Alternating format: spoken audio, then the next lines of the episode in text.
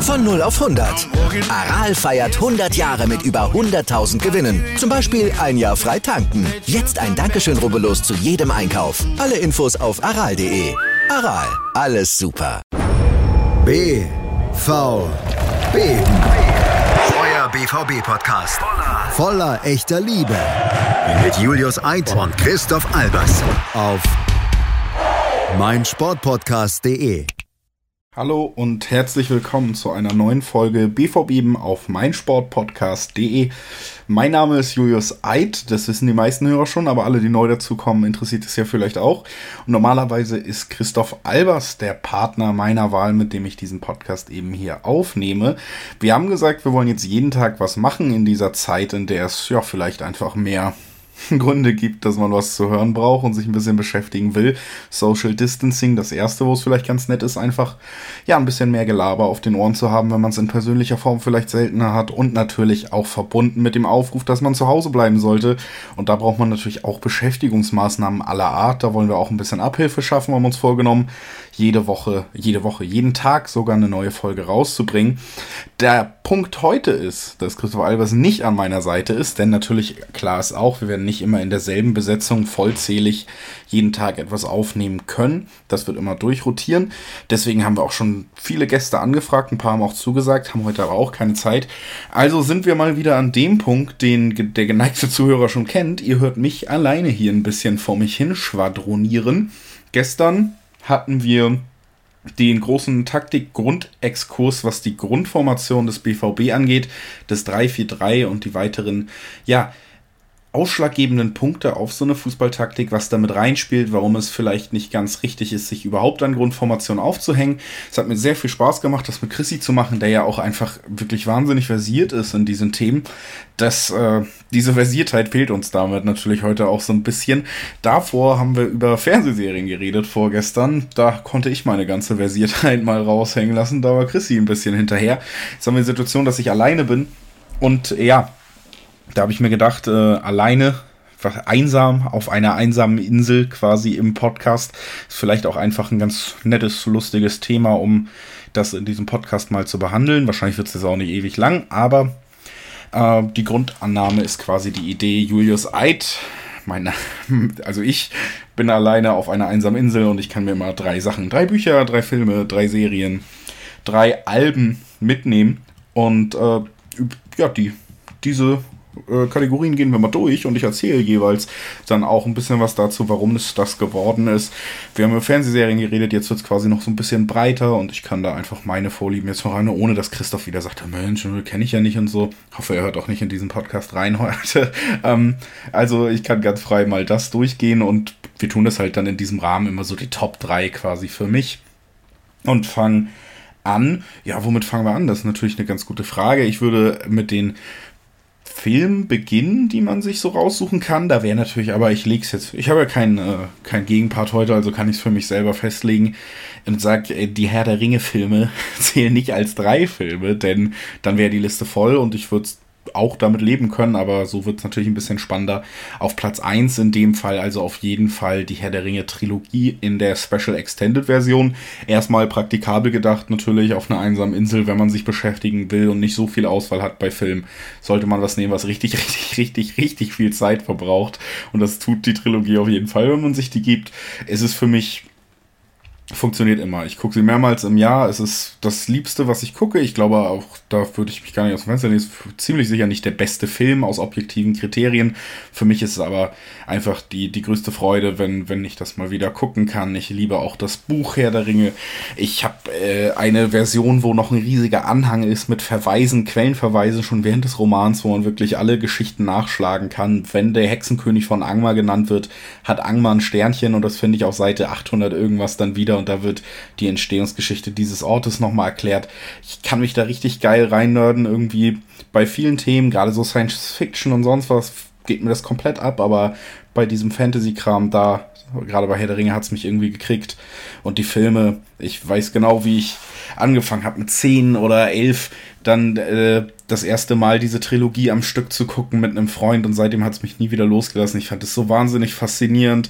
Ich gucke es regelmäßig und man kann auch ernsthaft sagen, heutzutage ist das einfach immer noch zeitgemäß. Also die Special Effects, die man verwendet hat, funktionieren noch. Es sieht überhaupt nicht billig aus.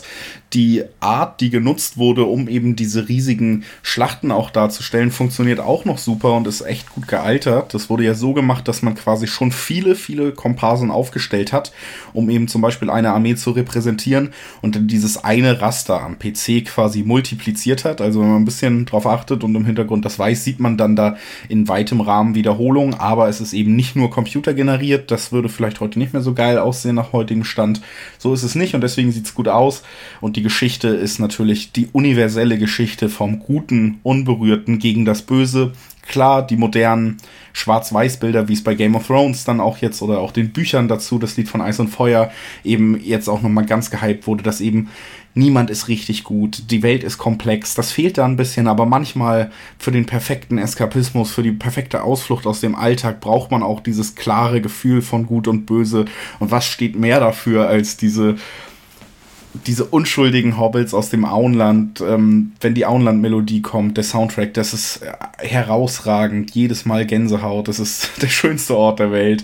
Neuseeland, die Drehorte, alles sieht fantastisch aus, die Shots sind ultra gut gewählt der Aufwand, der hinter dem Film steckt, wenn man die Special Extended hat, sind da auch die ganzen Making-ofs bei, was da an Zeit investiert wurde. Man hat drei Filme dieser Länge am Stück gedreht. Das war einmalig in der Filmgeschichte bis dato. Es ist wirklich Wahnsinn. Alles an diesem Film ist geil. Ist auf jeden Fall Platz 1 der Filmliste, um das direkt mal äh, festzuhalten. Ansonsten, ja, noch zwei weitere Filme. Wenn wir sagen, die Trilogie zählt nicht als drei, wenn wir sagen würden, sie zählt als drei, dann würde ich auf jeden Fall diese drei einpacken. Dann äh, nur einer oder so rausgreifen, macht auch keinen Sinn.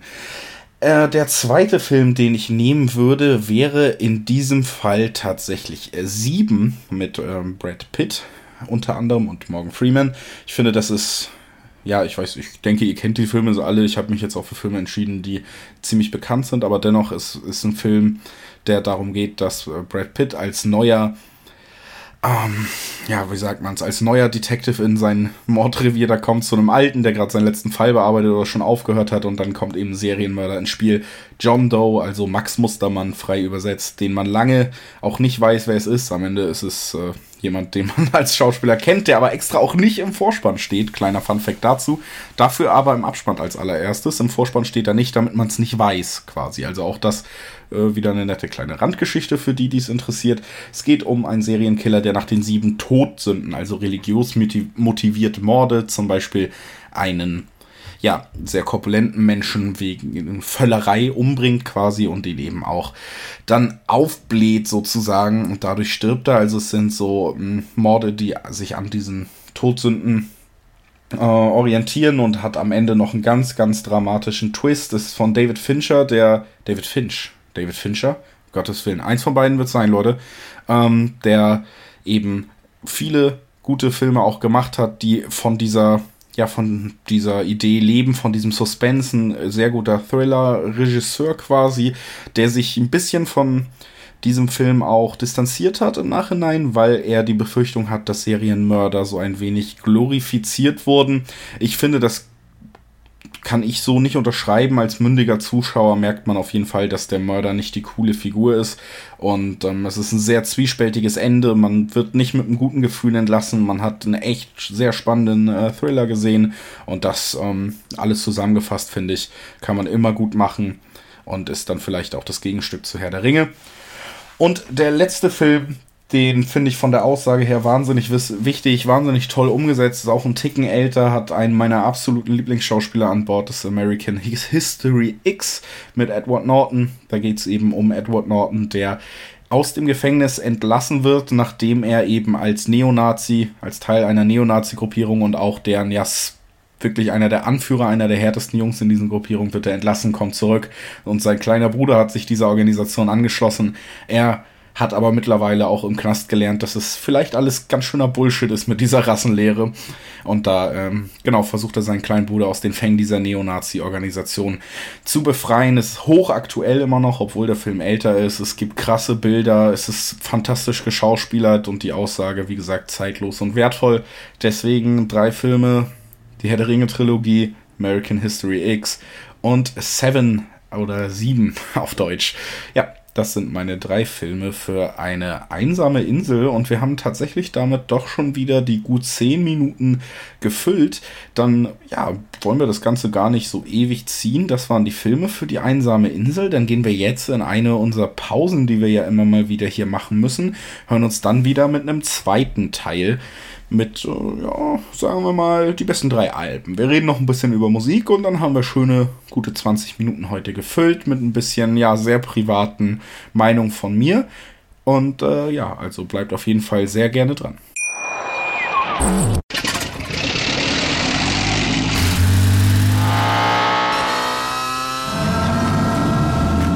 0 auf 100. Aral feiert 100 Jahre mit über 100.000 Gewinnen. Zum Beispiel ein Jahr frei tanken. Jetzt ein Dankeschön, rubbellos zu jedem Einkauf. Alle Infos auf aral.de. Aral, alles super. Ich habe mich natürlich schockverliebt, weil die war wirklich ganz, ganz klein. So begann die Mensch-Hund-Beziehung zwischen Christina und Tierschutzhund Frieda. Und wie es danach, nach dem ersten Moment der Verliebtheit, so weiterging und welche Klippen es danach zu umschiffen galt, das hört ihr in der neuen Ausgabe von Iswas Dog, dem Podcast für harmonische Mensch-Hund-Beziehungen. Iswas Dog? Mit Malte Asmus. Überall, wo es Podcasts gibt. Und da sind wir wieder. Ja, das war die kleine Pause. Wir haben eben über meine drei Filme für eine einsame Insel gesprochen. Und jetzt reden wir über meine drei Serien, habe ich gerade beschlossen, um erstmal auch so im szenischen Bild Teil zu bleiben. Wir haben ja auch schon vor zwei Tagen über Serien geredet, da über so ein paar, die, die man sehr gerne mag, gesprochen und ähm, natürlich aber auch nicht über alle, die ich sehr gut finde. Fangen ähnlich an wie bei den Filmen und ich sage direkt mal was zu der Serie, die ich auf keinen Fall würde missen wollen, denn es ist meine absolute Lieblingsserie. Ich glaube aber, es ist durchaus so nischig, dass ihr vielleicht die nicht alle geguckt habt oder das anders seht. Aber ähm, deswegen, für mich ist sie auf jeden Fall mit Abstand da drin und das ist ähm, Hannibal. Hannibal ist eine Serie von Brian Fuller, lose basierend auf den Charakteren eben aus der Thomas Harris-Reihe, die man dann auch aus den Filmen mit ähm, Anthony Hopkins als Hannibal Lecter kennt. Es geht halt um Hannibal Lecter, den Kannibalen, den Serienmörder, der aber natürlich ein sehr gebildeter, wortgewandter Typ ist und ein unfassbar faszinierender Charakter. Deshalb auch die Filme, riesige Erfolge, die Bücher.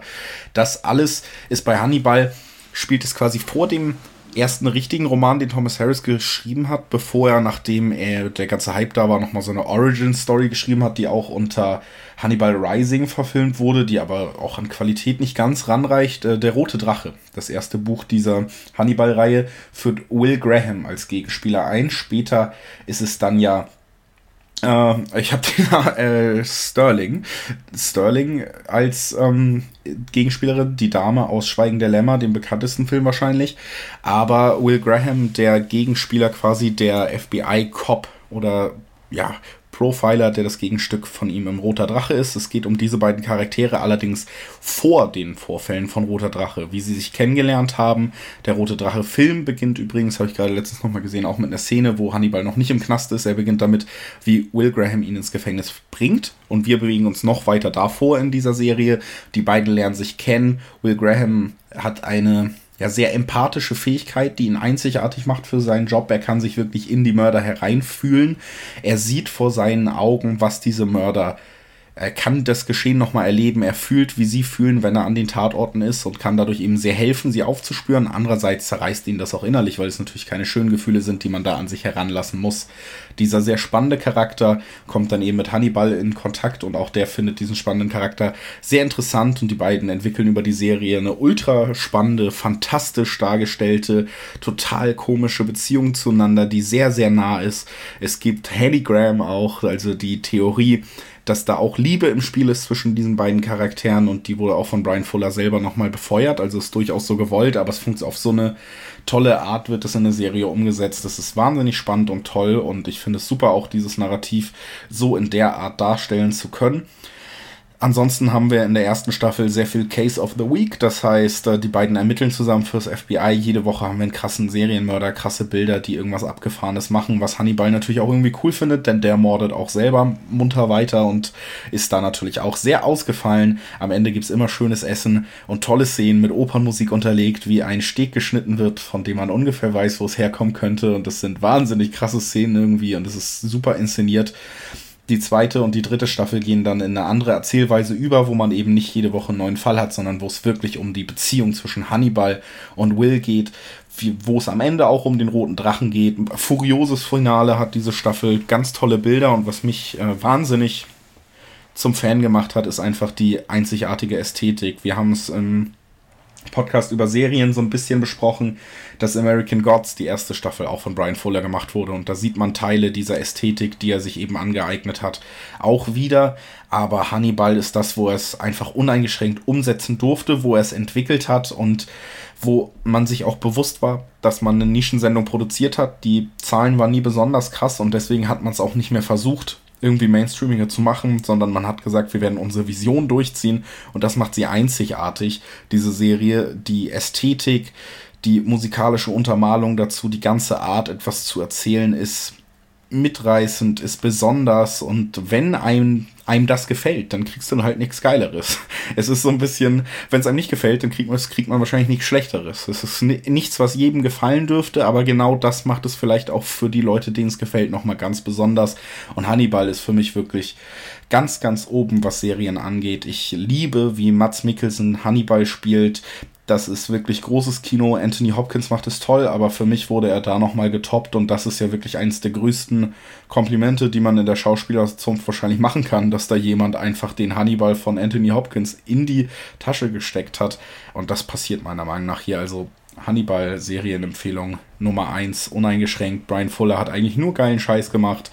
American Gods erste Staffel ist natürlich nur so ein bisschen Eye-Porn, also kann man sich echt nur angucken, wenn die Ästhetik einen so richtig anspricht, weil die Story sehr, sehr langsam vorangeht, aber die Ästhetik ist da auch cool.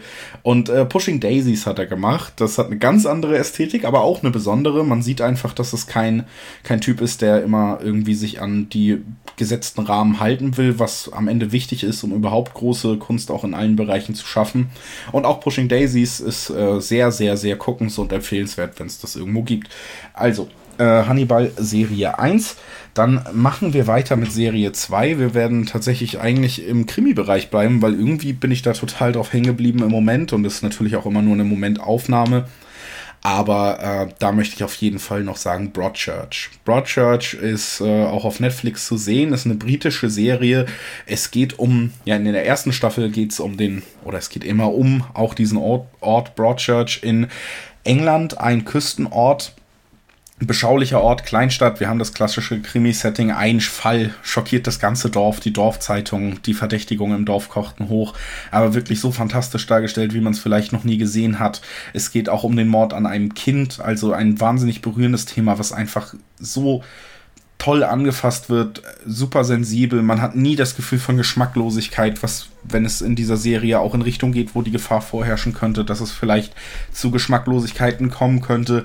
David Tennant spielt ein, ein Detective, der seinen letzten großen Fall vermasselt hat und jetzt versetzt wurde anscheinend nach Broadchurch und diesen Fall übernimmt und zwar gemeinsam mit einer Partnerin, die er eben quasi übergangen hat bei der Beförderung, dass äh, der Job, den er durch seine durch seine Versetzung bekommen hat, den hätte sie eigentlich bekommen sollen. Gemeinsam übernehmen sie diesen Fall. Sie kommt aus dem Dorf, kennt die Eltern der ähm, kennt die Eltern des ermordeten Kindes, ist emotional dran, bringt diesen emotionalen Faktor rein. David Tennant ist am Anfang natürlich total ähm, unnahbar als Alec Hardy und Ellie Miller, seine Partnerin, gespielt von der Oscar-Gewinnerin Olivia Coleman, die ja auch wirklich ganz viele tolle Sachen in letzter Zeit gemacht hat. Ähm, die ist so ein bisschen der emotionalere Part, das funktioniert toll. Sie nähern sich natürlich auch an, all diese Narrative kennt man irgendwie, aber es ist die die meiner Meinung nach die Serie, die es gerade in der ersten Staffel am besten schafft, alles, was wir kennen, am besten umzusetzen und wirklich,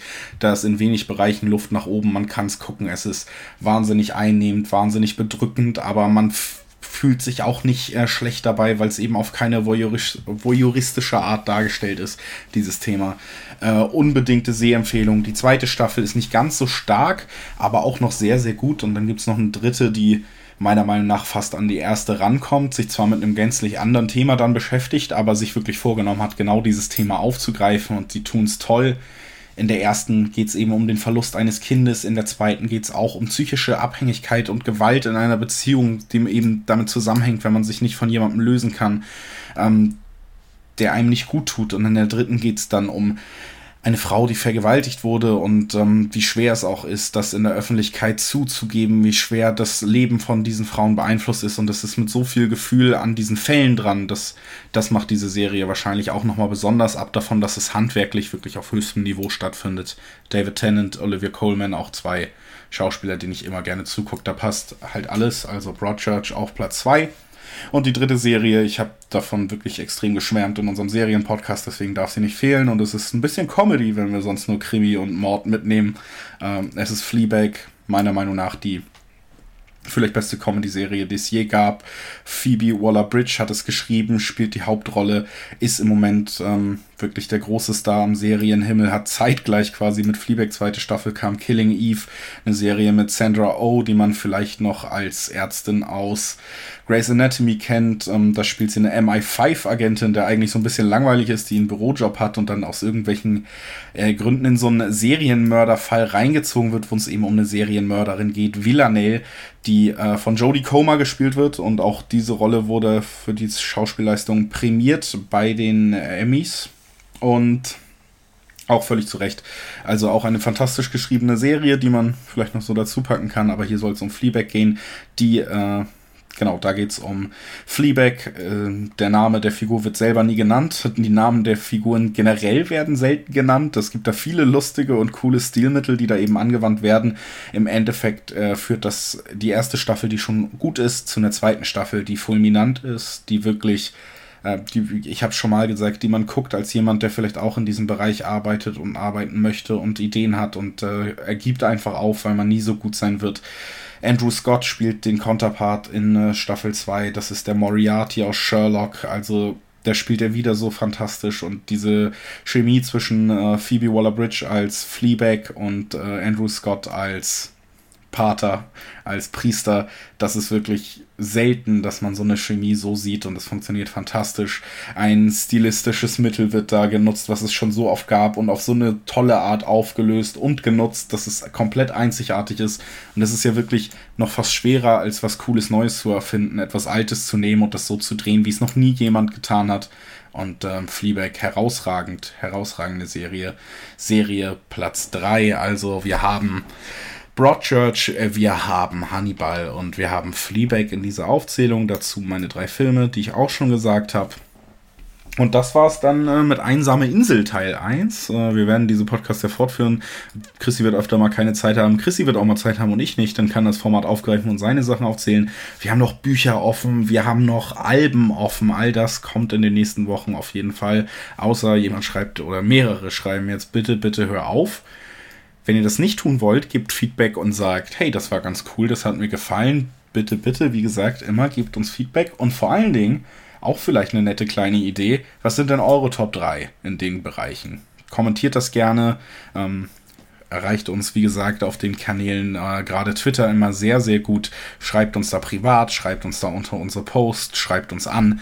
Öffentlich funktioniert alles. Ähm, das war Einsame Insel Teil 1 mit Julius Eid bei BVB auf meinsportpodcast.de. Schön, dass ihr dabei wart. Ich hoffe, ihr hattet Spaß.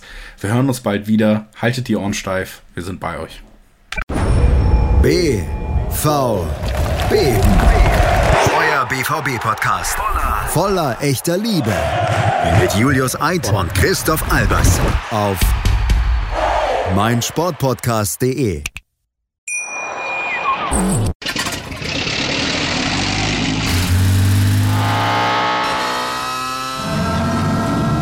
Von 0 auf 100.